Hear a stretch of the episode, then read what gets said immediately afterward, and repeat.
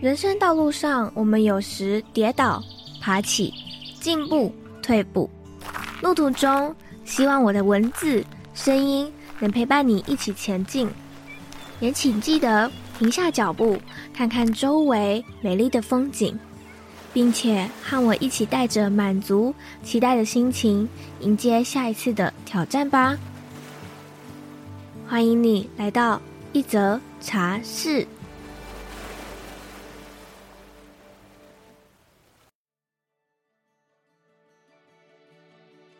到年下了，我身边有好多朋友都出了新书，像是今天来宾高可欣 Cady，还有之后会再次邀请到一则茶室的曾燕金，以及我的 Podcast 客户好窝宠物沟通的 Leslie，纷纷都有了新的作品诞生。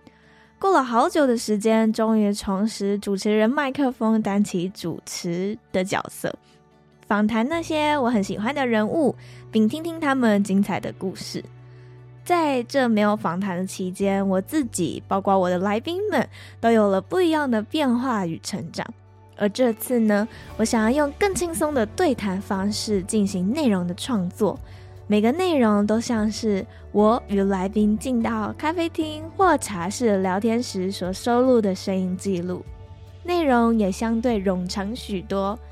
也刚好呢，在前几周发现一位酸民的留言，写下“冗”。流水账，但我觉得我们生活中的许多对谈啊、谈话，或许有价值，或许有意义，但大多都是干话或流水账，对吧？而这些流水账的内容，都还是有许多能够帮助我、帮助你的片刻。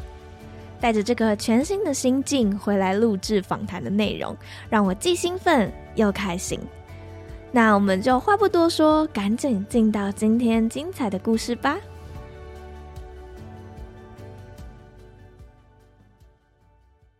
你可以听听看我的解释，然后，好，请说，然后你再重新的去感受一下，你到底有没有？其实上升金牛座，你就是想要透过你自己的努力，然后一步一步达到你想要达到的那个目标。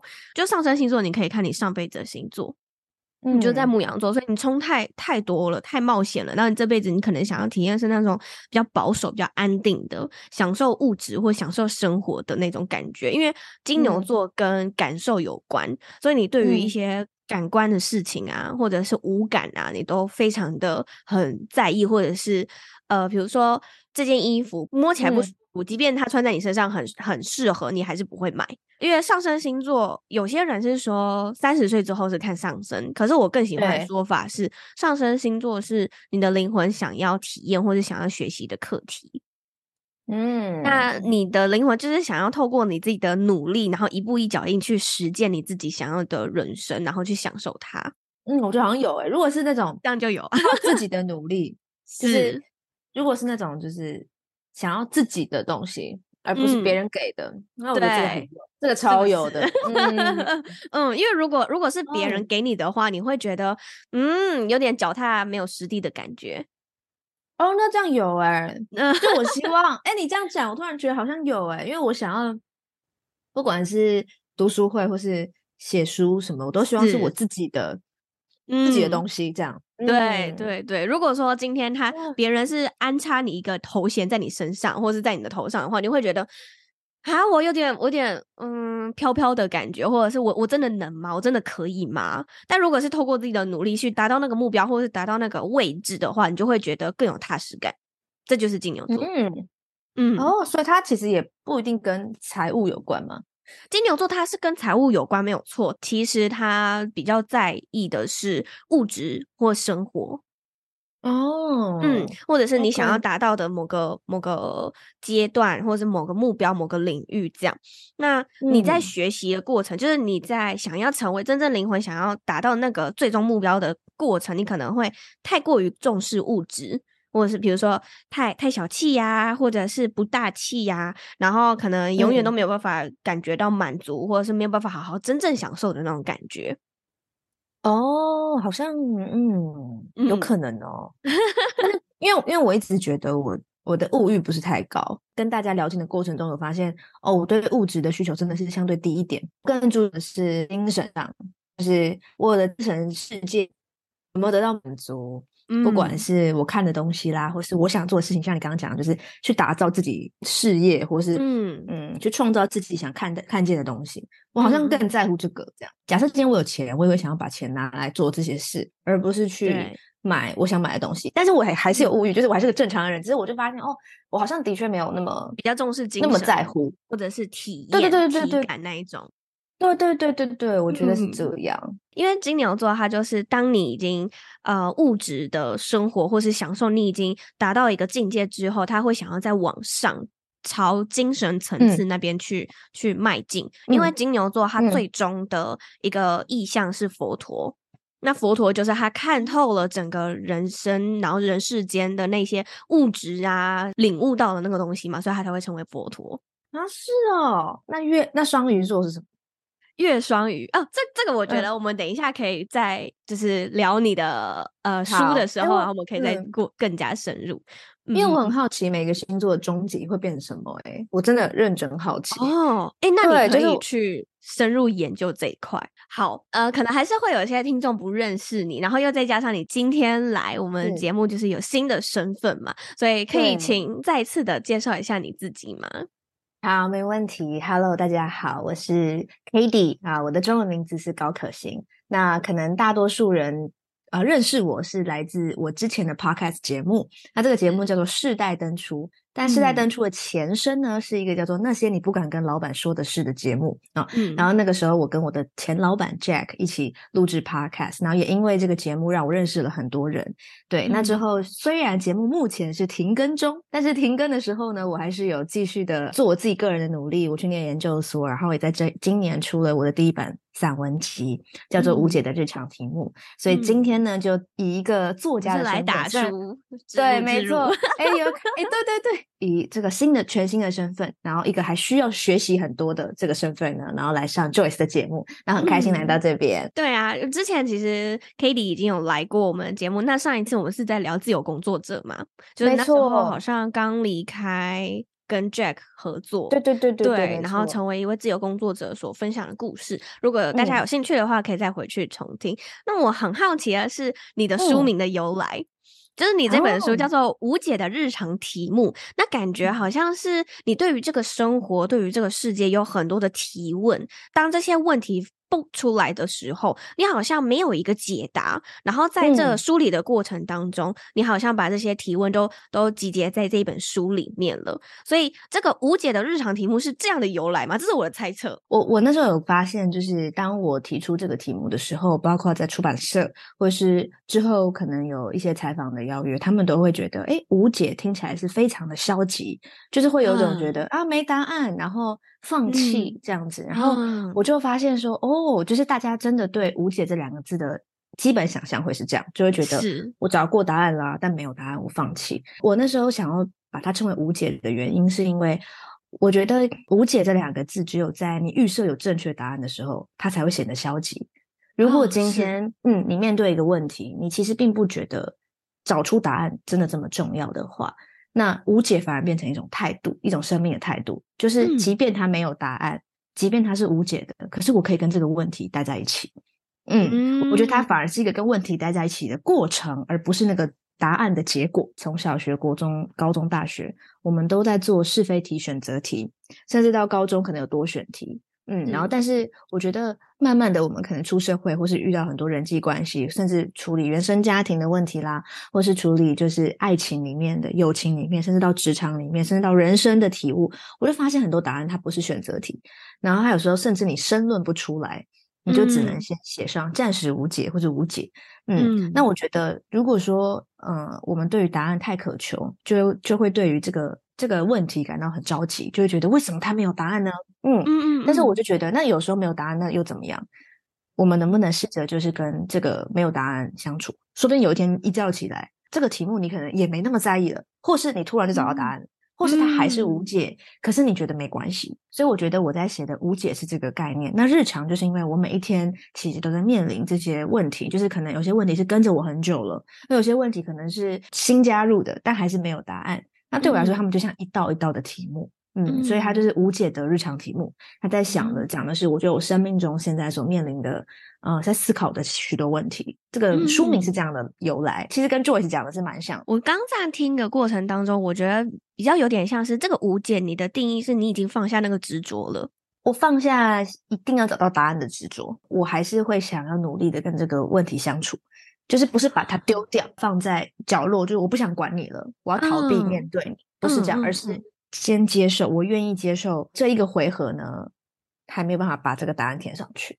嗯，哎、欸，我觉得很有趣，对对对，我没有想过这件事情，嗯、因为真的就像是刚刚 Cady 你说的，嗯、当我们遇到生活当中有一些问题的时候，你会想要拼命的去找到解答。那你没有找到解答的时候，嗯、你可能在寻找的过程当中，比如说是不断的去询问别人，或者是不断的去找资料、找书，然后就感觉好像要找到一个正确的答案。没有找到这个正确答案，嗯、或是能够说服自己的答案的时候，这个过程你反而会把自己搞疯掉。当找到了，可能这个答案就哦，好好，我现在可以接受了。但是明明那个心里面还是会有一点，嗯、是这样吗？真的是这个答案的那种疑问感。但是如果说我们可以在这个时刻就，就我就先暂时无解，终有一天他一定会得到解答，或者是我自己诠释的答案。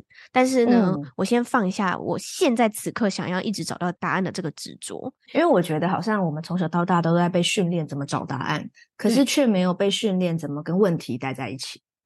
嗯，就好像好像今天一个问题出来，我们就是被训练要回答。如果你不回答，你你是不是就会受不了呢？那那个受不了，为什么会这么受不了？我其实就觉得蛮好奇的。如果今天这个问题就不作答，其实真的不会怎么样。可能内心会有焦虑，内心会有不安。可是如果可以跟这个问题相处，那他有没有答案？我觉得没有那么重要。嗯，所以我觉得我在练习的是一种跟问题相处的耐心。这耐心对于。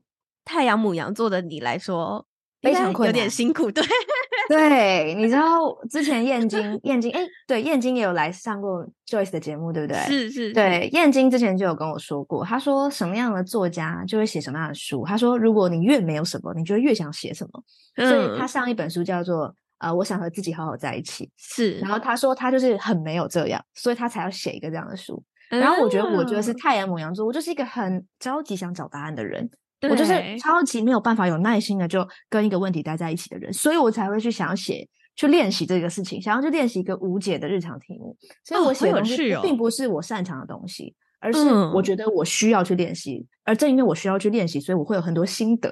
我很好奇的是，你在日常生活中，你真的是看到什么，你就会有一个提问吗？嗯、或者是你看到什么，就是会一直觉得，嗯，为什么他要这样？那为什么他不是这样？所以才会有。嗯、呃，这么多的日常的题目一直在你脑海里面蹦出来，是吗？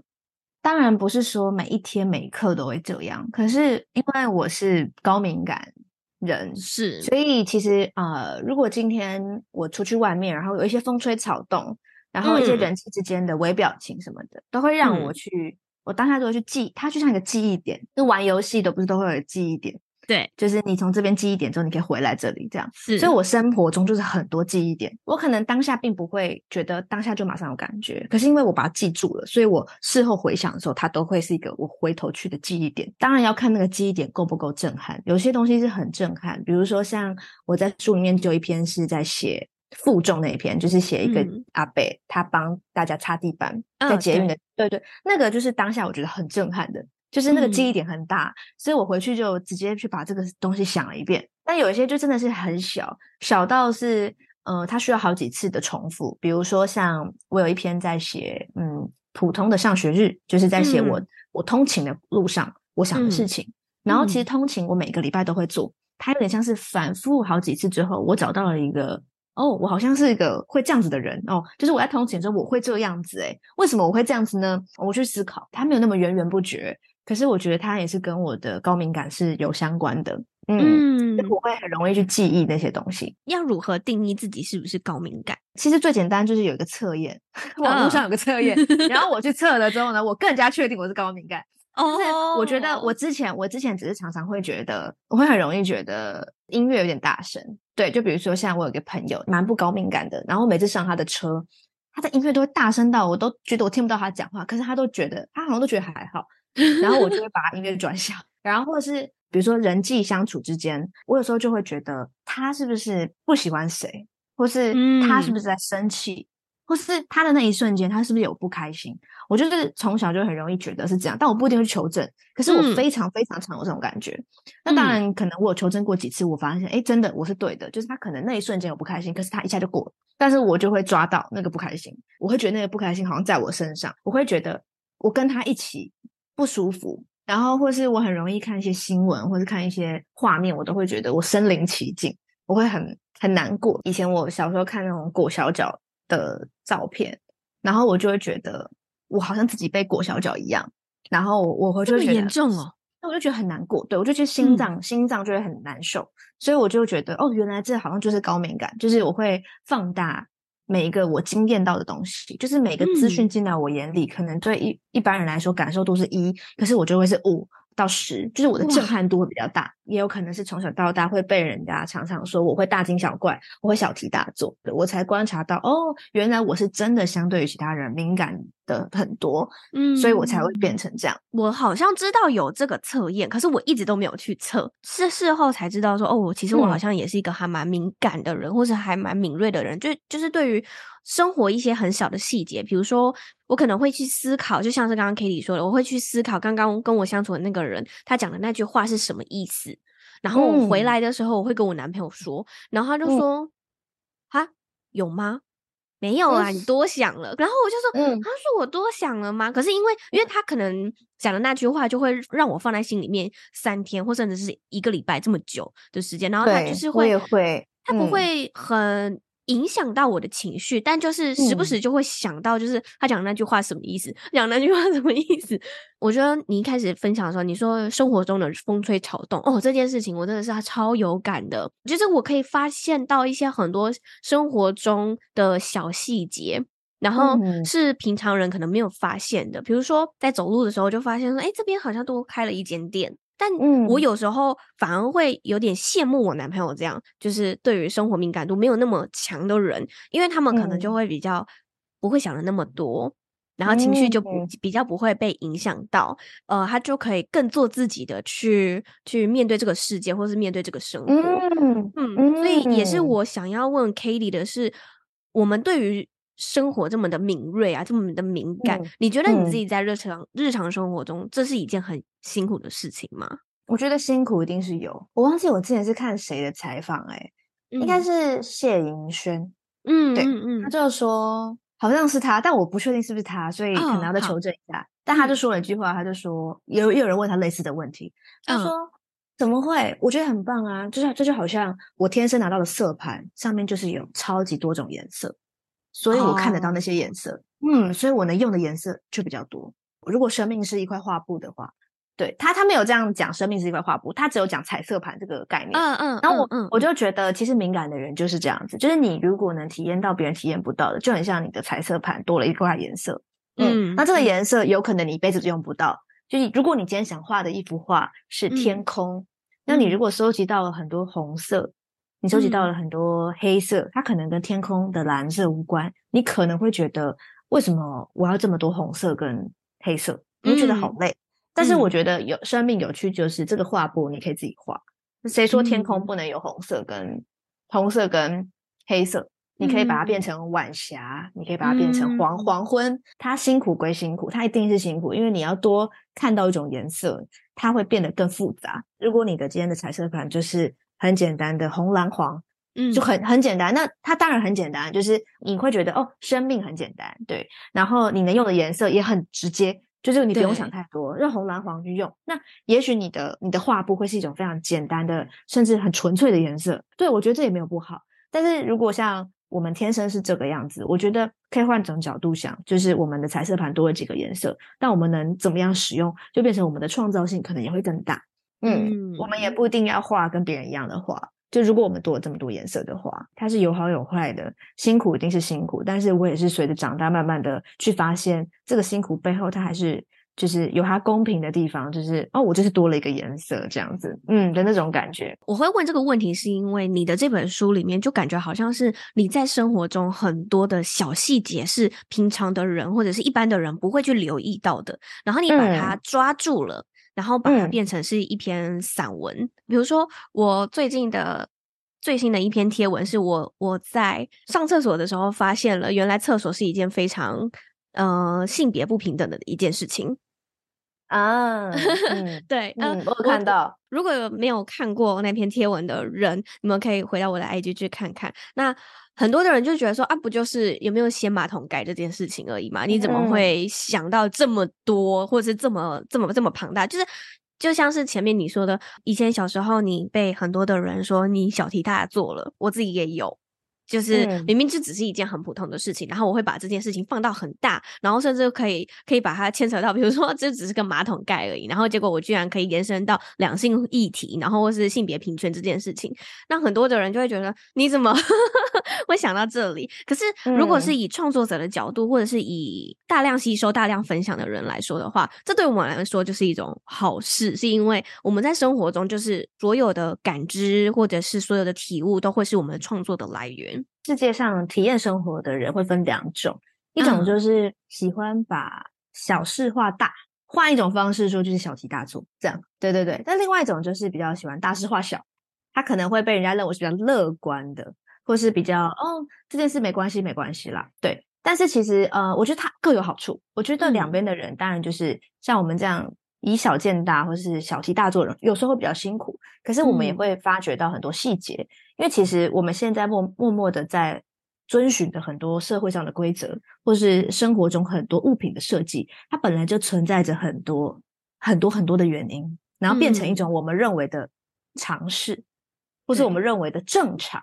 嗯，嗯，但其实它不一定是真的那么正常。我刚刚就突然想到一个例子，就比如说像在台北的捷运啊，大家都是靠右，对。但是因为左边那个通道是要留给赶路的人，大家只要一上手扶梯，不用别人教，你就会乖乖的往右边站。对但这件事情并不是一个普遍性，就是在台中就没有。嗯嗯，像我我是台中人嘛，所以我回台中我就发现，哎，这个东西真的没有那么严格。可是如果你在台北不往右边站，你是会被、嗯、被怎么样的？对 对，就是可能会被可能会被可能会像 D 卡，可能像 D 卡，对对对，这么严重吗？像 D 卡，我记对我觉得有可能。但是因为我知道说，像台北往右边站的这个，好像法律已经原本有这个法规，但后来好像已经没有了。可是大家还是习惯这样。嗯、像我们是在台北生活很久的人，我们就觉得，哎，这不是很正常吗？本来就是应该这样。但是、嗯、是谁规定了人要往右边站，然后不动呢？我觉得这个东西的确也是可以去探讨。嗯、但你用一个，哎，这这个就是台北人的文化啊，哎，我觉得这样也可以，就是看你怎么看这件事情。嗯、它可以很简单，也可以很复杂。所以我觉得这就是世界的好玩。你看，你想很简单的看这个世界，它就可以很简单；但你想很复杂看这个世界，复世界也会给你另另外一扇门，让你进去，让你看到那个复杂。我们想用什么眼光看世界而已。我觉得就是这样。那当通常创作者都会是比较想要把它复杂化一点，就是会觉得，哎，我从这件事看到了更多，这个更多之后又让我看到了更多，所以我想要继续往下走。嗯，然后这这可能也是创作者在生活中的乐趣。每个人生活的乐趣不太一样，每个人体验生活的方式也不太一样。我们都是在同一个世界里面，所以因此就是大家那么不同，但是我们还是可以互相相处。我觉得反而是一种互补。像我也会想要学习像你男朋友那种豁达，说不定有时候你男朋友会觉得，哎，Joyce 你真的好细腻哦。就是我也好想要，他可能也会羡慕你的眼睛。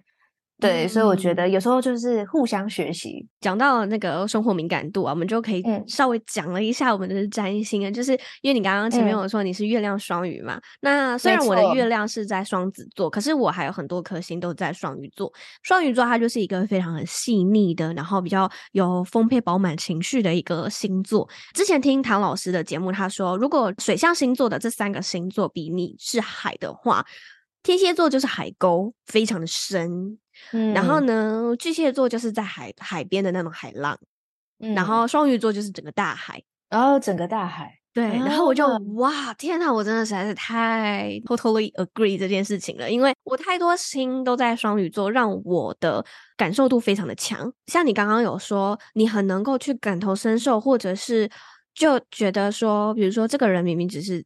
他在裹小脚，可是你就觉得说你好像正在被裹小脚的那种感觉，嗯嗯嗯，因为你太能够去跟别人的的情绪共感，跟别人的能量共感。双鱼座的关键字就是共感，我们才会嗯、呃、有这么多的情绪，然后这么饱满的情绪，或者是当月亮走到哪一个星座的时候，我们就会受到影响。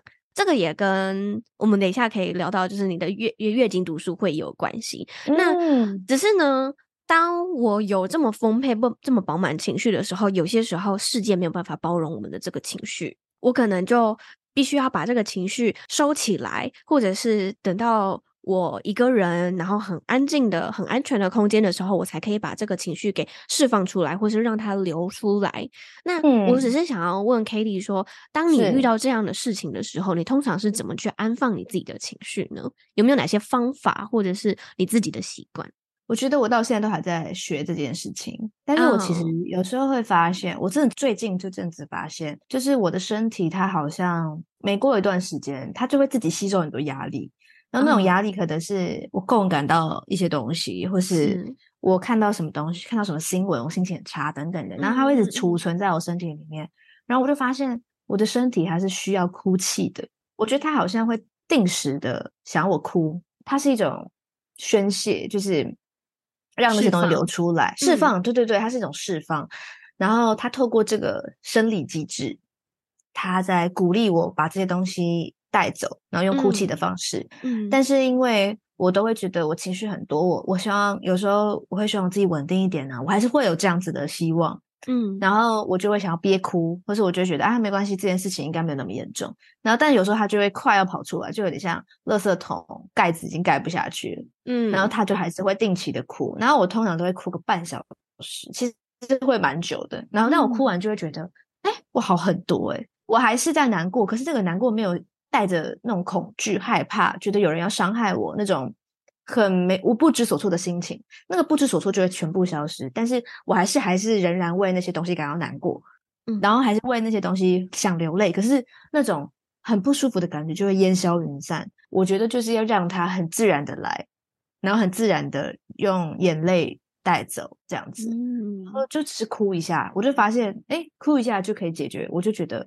哎，那就哭吧。如果我真的那么想哭，我就哭。嗯，就有点像是我们喝了喝了东西就会尿尿一样。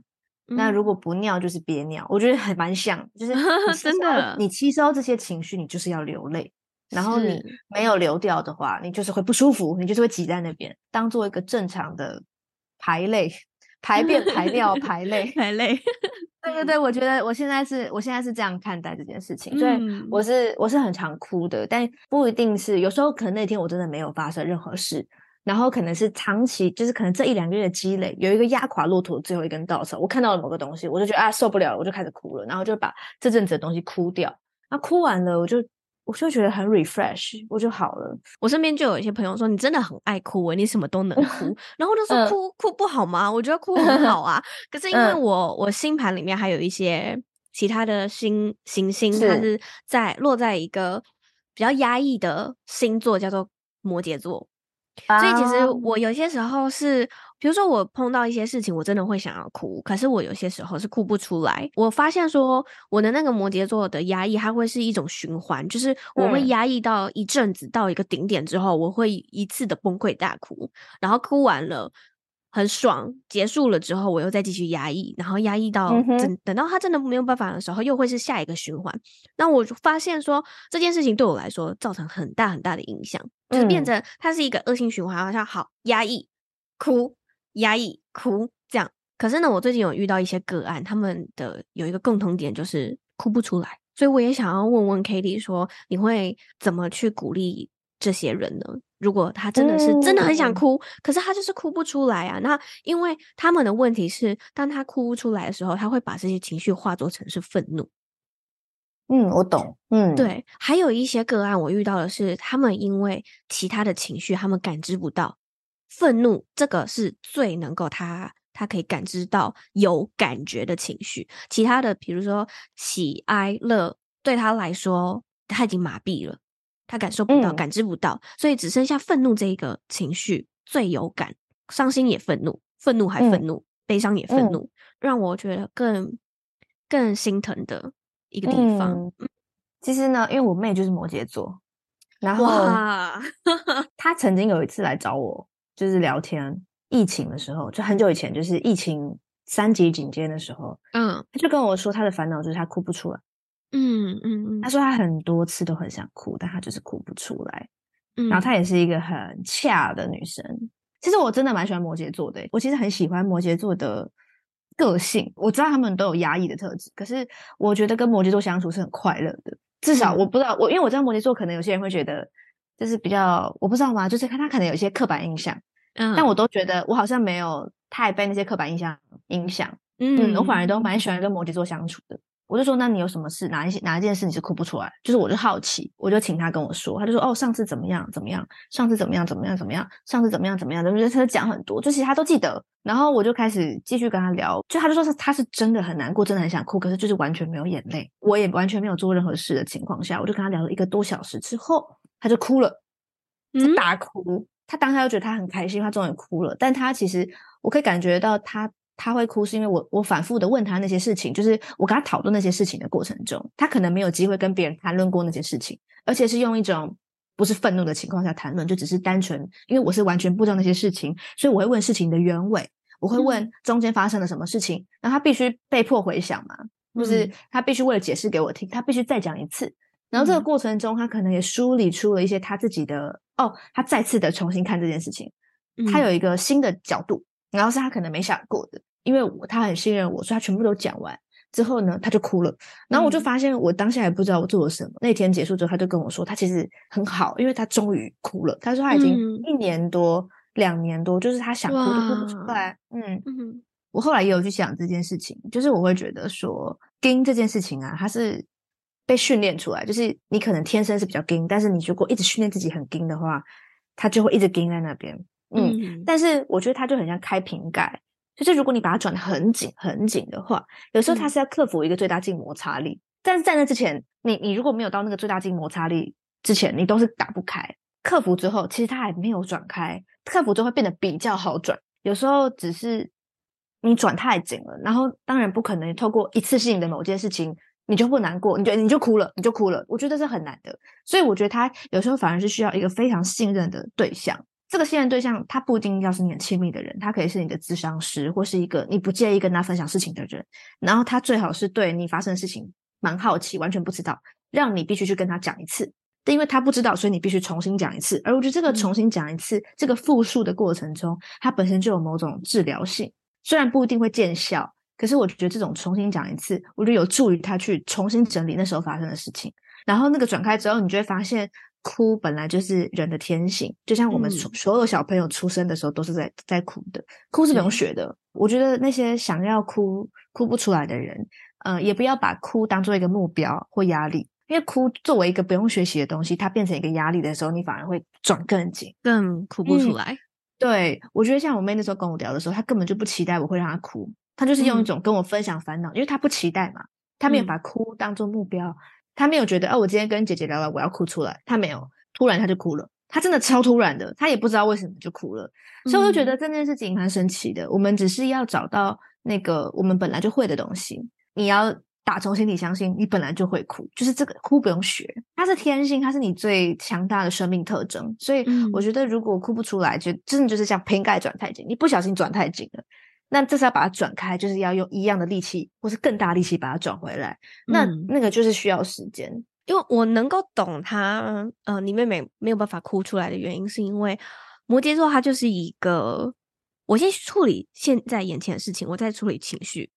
嗯，嗯，但是当你处理完这个事件之后，你要去处理情绪的时候，你就觉得哦，事情已经解决了，我已经 close 掉了，情绪好像嗯也没有那个当下。那么激烈，或者是那么强烈了，嗯、那就算了吧。一直一直的积累，然后到了一个顶点之后，真的就是崩溃大哭。我记得我在上个月，诶、嗯、上个月对上个月的时候，我跟我的朋友们一起去海边玩，然后那天明明就是一个很很开心、很很 chill 的一天，我突然觉得有点不舒服，就是有点恶心想吐，嗯、然后可是我又、嗯嗯嗯、我又不知道。该如何是好？然后他们就说：“你就要到远远的那个地方，然后就像是猫砂一样，就挖一个洞，然后呢，就假就假装你要吐出来，然后反正你吐出来，你再把你再把那个沙给盖起来，这样就好了。”然后我就想好，所以我就到了一个比较远的地方，然后我就在那边一直感觉要吐要吐，结果我反而没有吐，可是呢，我眼泪开始一直掉，然后就一直掉哦，然后掉到是后来变成是那种崩溃大哭，是我连我自己都停不下来的那种程度，哭到我觉得我真的好累好累哦，不想再玩了。我我我指的玩是我不想要在这个世界玩了，我真的好想要，嗯、好想就直接 game over，我想要离开的那种感觉。嗯、对，然后是后来，嗯、呃，因为他们可能觉得，诶，我怎么一个人在这边越来越久，然后就过来看，然后就发现 哦，我哭的就是非常的乱七八糟。哦，因为那一群朋友我们都是有学生心灵的，所以其中有一个朋友呢。嗯他就他就来那边，然后就开导我，然后这一开导就下、嗯、下午四整个四个小时都在开导我，我从崩溃到哭到开始慢慢的啜泣，然后又到他他开始讲他自己的故事，然后他也哭，我也跟着哭，反正就是这四个小时的左右，我们就是一直在那个释放。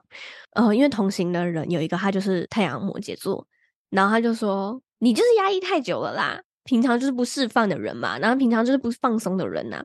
所以你才会这样啊！我非常懂你啊，因为我是我就摩羯座。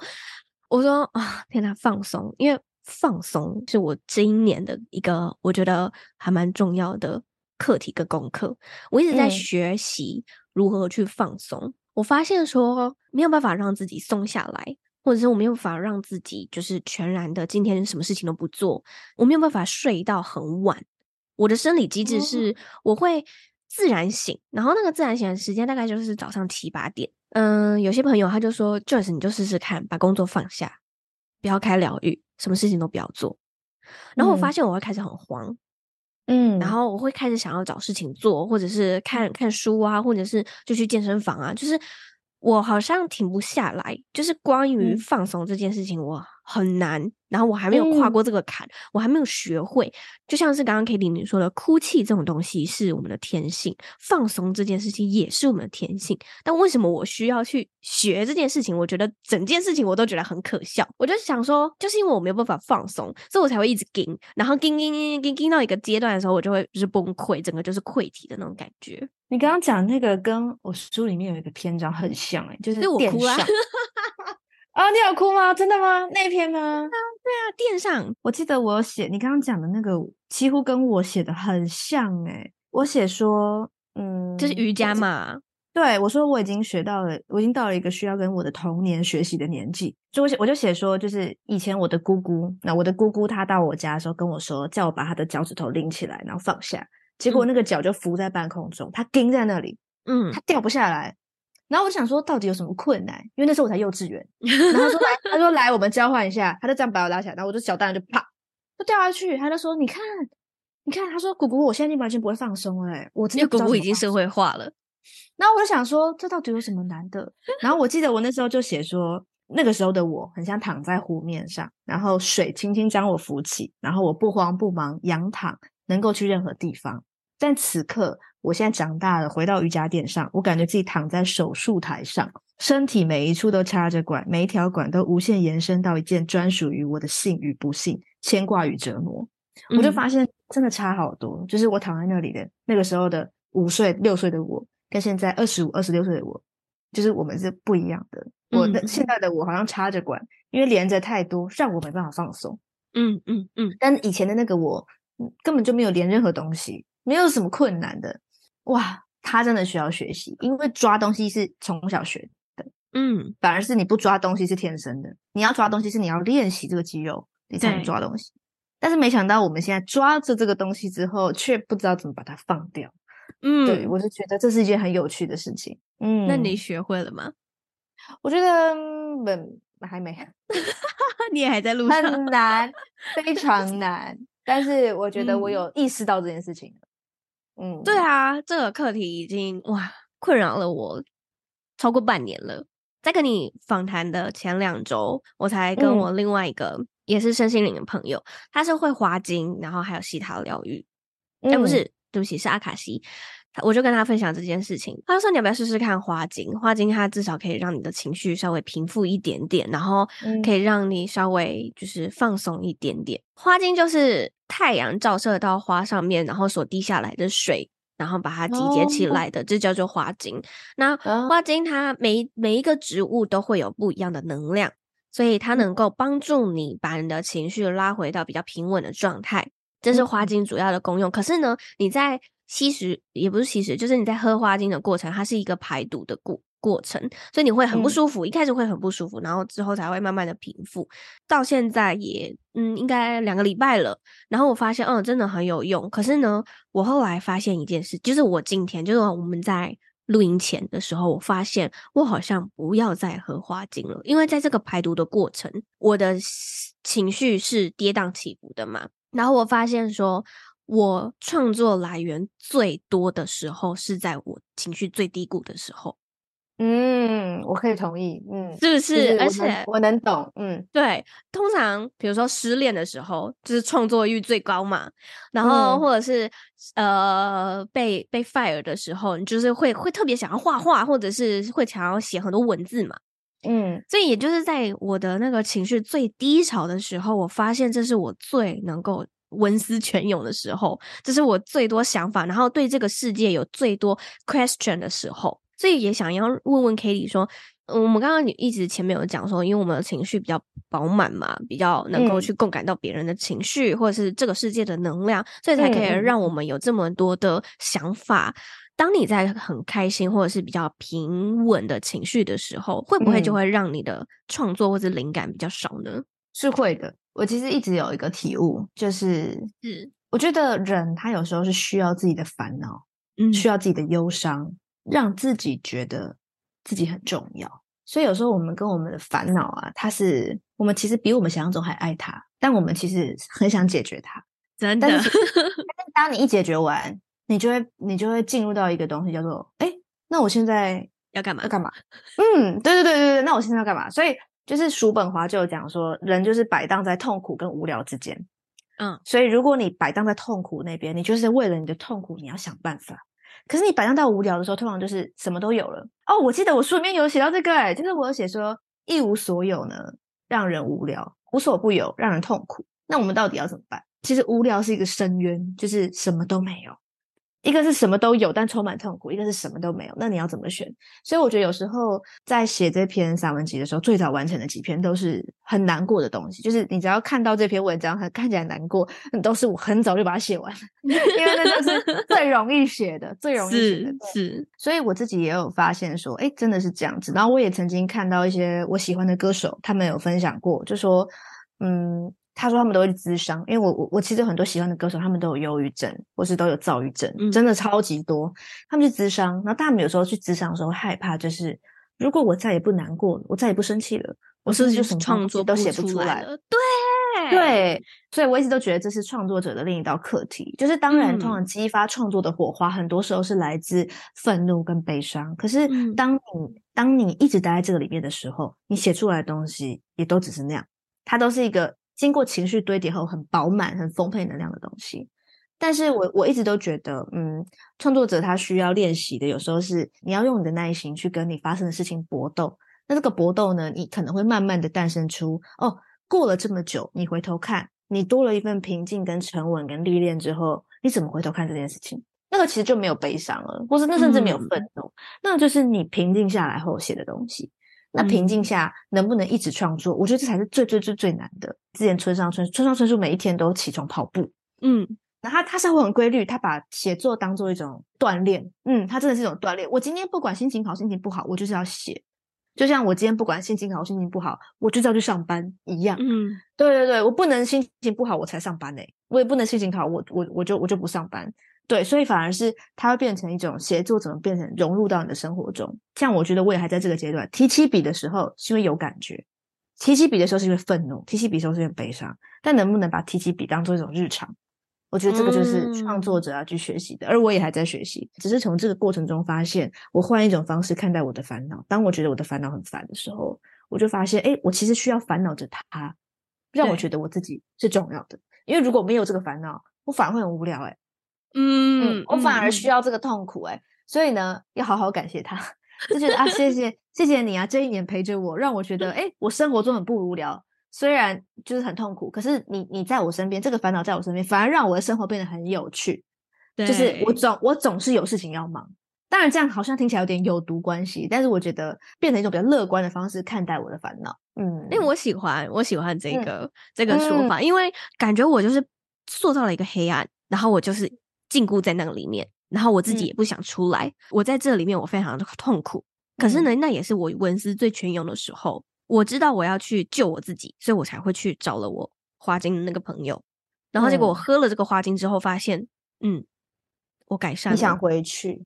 对，我想哦，你改善，那你想回去？对，这很好玩诶。我觉得人会需要悲伤跟痛苦，是因为想要感觉活着，因为你就是活着，你才会感觉到痛嘛。对。那如果你生活中没痛，你要怎么，你要怎么感觉自己存在？所以我觉得平常去练习创造自己对自己的存在感。那种存在感是我不需要透过愤怒跟悲伤，我也能感觉到我自己扎扎实实的存在在这个世界上，嗯的时候，嗯、也许就不会对悲伤跟痛苦有迷恋，甚至我觉得有些像用药，嗯、就是很多，比如说就是用药成瘾，或是性成瘾，或是暴力成瘾，我觉得他们都是需要某种东西让自己感觉自己活着。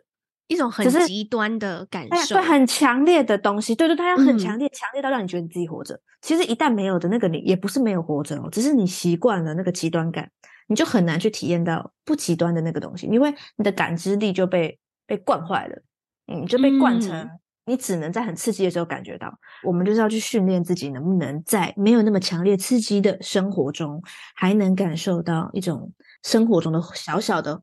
的火花，嗯，嗯，我觉得这也是我需要练习的。当你追求到一个很极致的情感或者很强烈的感受的时候，嗯、反而当你没有的时候，它会有一种空虚。你已经走到那个极端之后，你又会再回到最纯粹的状态。嗯，真的，我觉得蛮像。那我们刚刚有讲到一些跟月亮有关的东西啊，所以呃，刚刚前面有提到说你有办你的月经读书会，然后你有在你的这本书里面有讲到跟月经有关的的那一篇散文。那我想要问一下，你是为什么会对这个主题特别感兴趣，然后还想要去办这样的一个读书会呢？我们是一个女性女性主义非常盛行的时代，也就是说。女生都可以当总统，对，女生已经做到可以当总统了。相比于很久很久以前的女生没办法受教育来说，嗯、女性主义在这一百多年来发生了很大的变化。呃，我就发现女性的容貌焦虑还是在，但是开始有越来越多人提倡女生要爱自己的身体，女生要身体自主。但是我就觉得有一件事很奇怪，就是我觉得现在就是所有的女生都这么独立、这么坚强，然后这么做自己，但是你出去问任何一个女生，不会有人告诉你。我喜欢我的月经，说顶多就是告诉你说，哦，我月经不会痛，我觉得蛮好的，它不会痛，或是哦，我超讨厌我的月经的，它一点都不是人工的东西，它是一个超级自然而然的东西。为什么随着我们就是女性主义这么这么进步，它反而大约大家没有更喜欢它？现在有越来越多人会去包容自己的身材，比如说大家会说，哎，不管是什么样的身材都是好身材，对吧？就是我们都会去讲。嗯美不该这样被定义等等的，就是如果女性要呃去成为自己，或者说要去爱自己，那怎么会月经也是我们的一部分？她到底为什么那么多人讨厌她？开始去想这件事情，包括以前呢，我也是个非常讨厌自己月经的人。那我在讨厌他的过程中，我当然不会去想这件事情，只是我很后来真的是因缘际会接触到了跟月经有关的书，然后我才开始去思考这件事情。就是我就发现现在的女生，就是我们的女性啊，她是走向一个阳刚面。就以前的女生是没有办法扮演阳刚的角色的，因为以前的阳刚角色是男生在扮。不管是你要成为一个主管，你要成为总统，你要成为一家之主，不管你做什么事情，女生都是被落在旁边的。嗯，所以当女性主义运动起来的时候，她是鼓励女性去做成为独立自主的阳刚面相。但是阴柔的面相呢，她反而。跟女生也一起唾弃这个阴柔的面相，其实可以这样分，就阳刚就是允许自己强壮，允许自己积极，允许自己独当一面。那阴柔呢？阴柔的特质，阴性的特质，其实就是允许自己脆弱、休息。但是如果女生她是一个很脆弱跟休息的人，她是没有办法跟男生一起竞争的。独立时代新女性这个形象啊，她不是一个脆弱的人，她更不是一个喜欢休息的人，她是一个喜欢生产的人，她是一个稳定的人，她是一个情绪。好像在讲我，对。可是，可是这些东西都跟月经非常不不一样。月经就就是月经，它并不是来月经到到女生的身体里面，不是来教女生怎么变强的，它是来告诉女生什么叫阴性，什么叫做允许自己脆弱，什么叫允许自己休息。嗯，而我就一直都觉得生命中就是这样，就是有有日就有夜，有黑就有白，有强就有弱，有光明就有黑暗。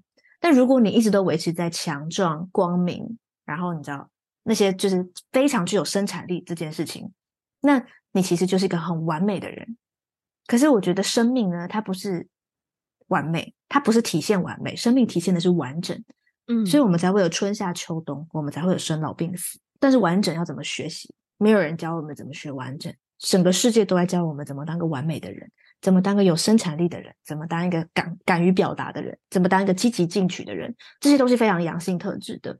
可是月经呢，它却不是在教我们这个。正是因为它不是在教我们这个，所以我们讨厌它。它让我们休息，它让我们没有办法天天有生产力，所以我们宁愿吃颗药把它关掉。就是，我就发现这是一个男女平等的时代，但阴阳失衡。然后我想处理的是失衡，而不是平等。嗯、开始去发现说，如果我开始去接纳阴性，我开始去允许自己脆弱，允许自己休息，允许它痛，它会不会就不痛了？结果它就不痛，它、嗯、就神奇的不痛了。嗯、对。然后我我用我自己身体先做实验，真的有效诶。那我先跟我的朋友分享，所以我的读书会第一场呢，办给我的朋友，女生朋友们。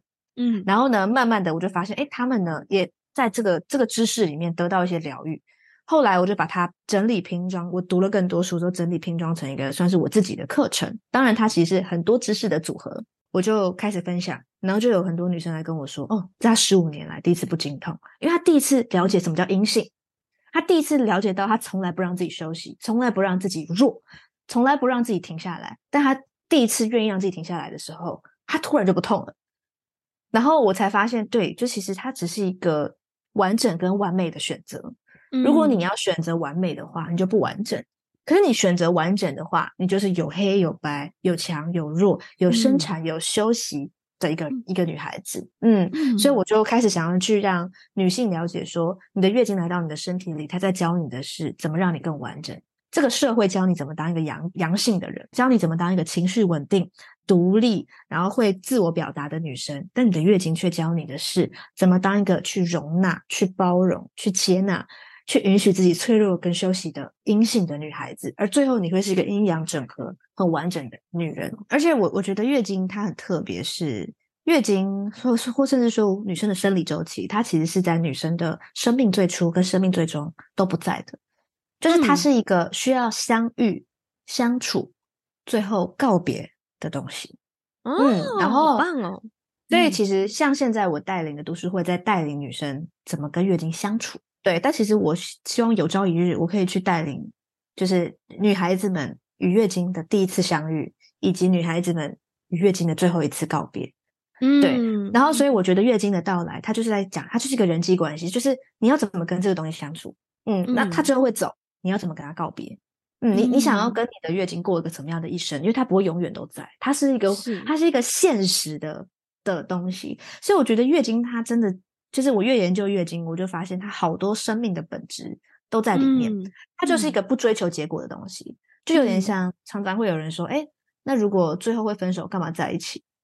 那一样的问题，你拿去问月经，啊，你最后都不会在我身体那么久，你干嘛来？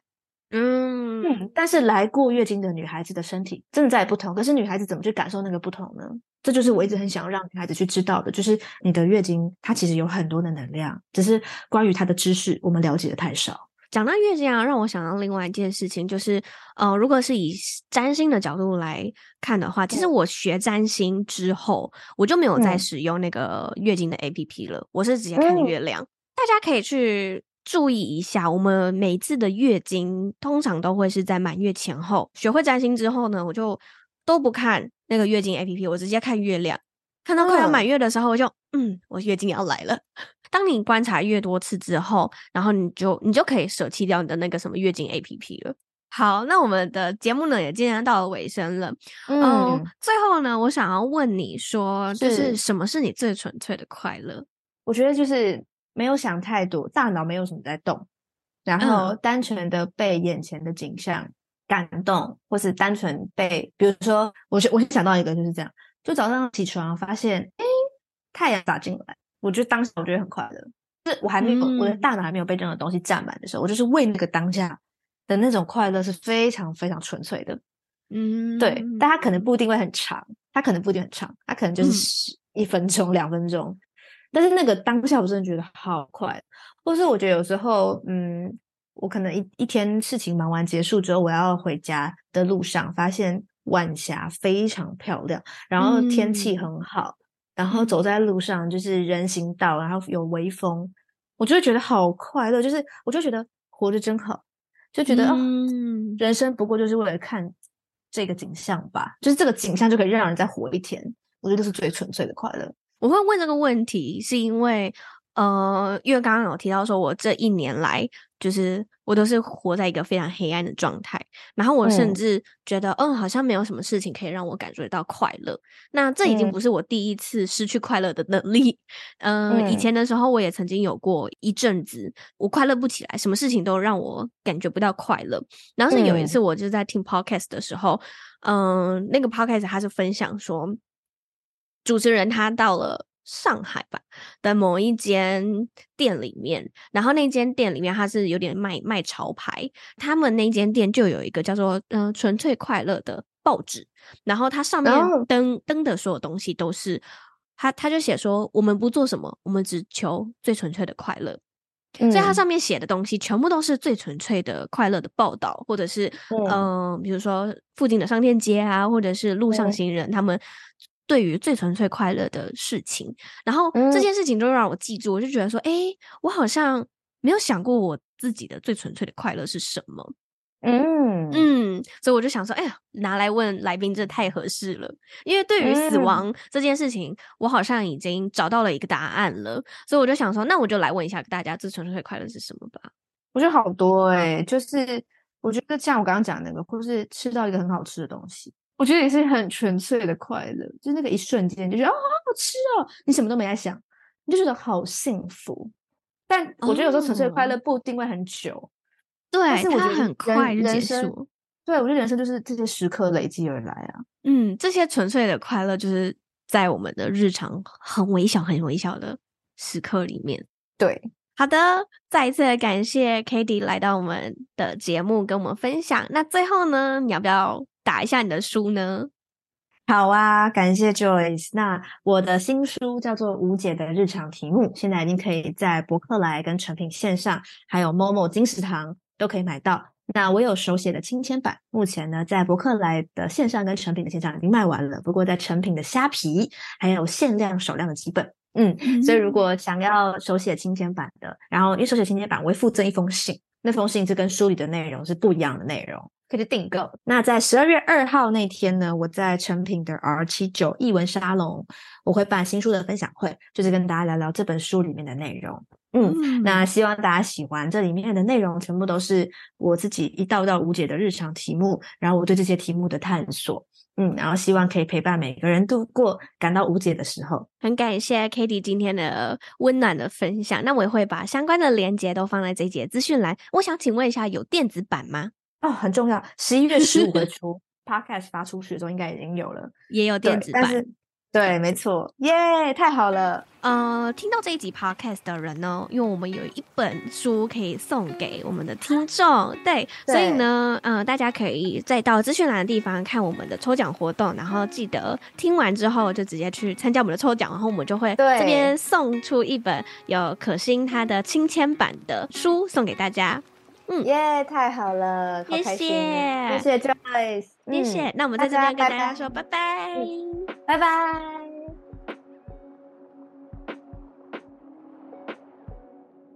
在这个好像什么都需要正确答案的社会规则下，好像有许多的问题是找不到任何答案的，而这些无解的问题被我们收在心里面，如同那些世界好像无法承接的情绪一样。